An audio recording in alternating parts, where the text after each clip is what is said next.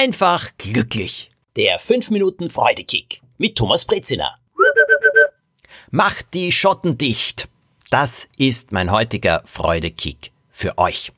Was er bedeutet und wieso dieses Schottendichtmachen zu einem Freudekick führen kann, das möchte ich euch gerne erzählen und erklären. Auf die Idee hat mich ein Freund von mir gebracht. Wir treffen uns oft, wir plaudern, wir reden sehr viel über das Leben und wir beide haben das Ziel, das Leben so gut wie möglich zu erfüllen, aus Situationen das Beste zu machen.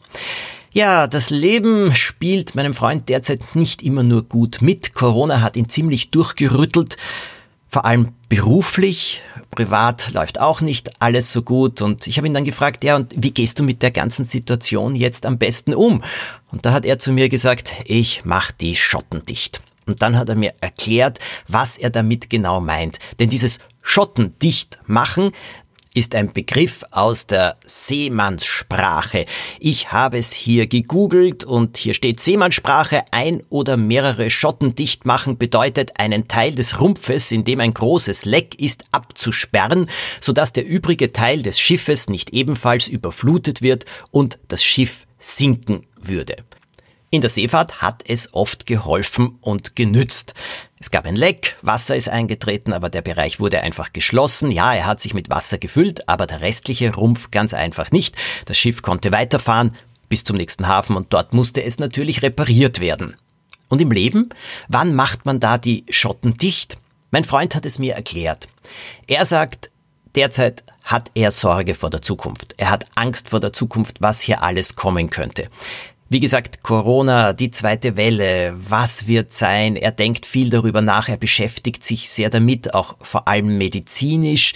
Und er sagt, es gibt so viele Unbekannte. Ja, im Kopf löst das bei ihm schon einiges an Grübeln aus. Und eben auch einiges an Sorge. Und privat, mh, hm, es läuft nicht so gut, er ist allein, er ist traurig natürlich immer wieder und auch hier hat er das Gefühl, ob das jemals klappen wird, ob er jemals eine gute Beziehung finden wird. Jetzt gilt es eben für ihn, die Schotten dicht zu machen. Er hat es mir so erklärt, er lebt in kurzen Abschnitten. Er macht die Schotten dicht für jede Woche. Und dann sogar für jeden Tag. Er nimmt sich derzeit nur noch vor, jede Woche so gut wie nur irgendwie möglich zu leben und dann auch noch jeden Tag der Woche so sehr wie nur irgendwie möglich zu erfüllen.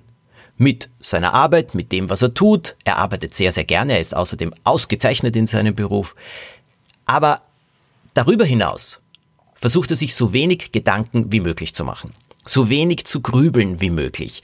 Ja, weil die Schotten dicht sind, kann er gar nicht so sehr darüber hinaus sehen. Der ganze Rumpf seines Lebens kann sich nicht mit Wasser füllen und das Leben und alles nach unten ziehen. Nein, es ist nur ein kleiner Bereich da. Und diesen kleinen Bereich dieser einen Woche, den schafft er optimal. Und jeden Tag dann zusätzlich schafft er noch besser. Er nimmt sich jeden Tag etwas vor. Wenn er frei hat, geht er sehr viel spazieren, macht Bewegung.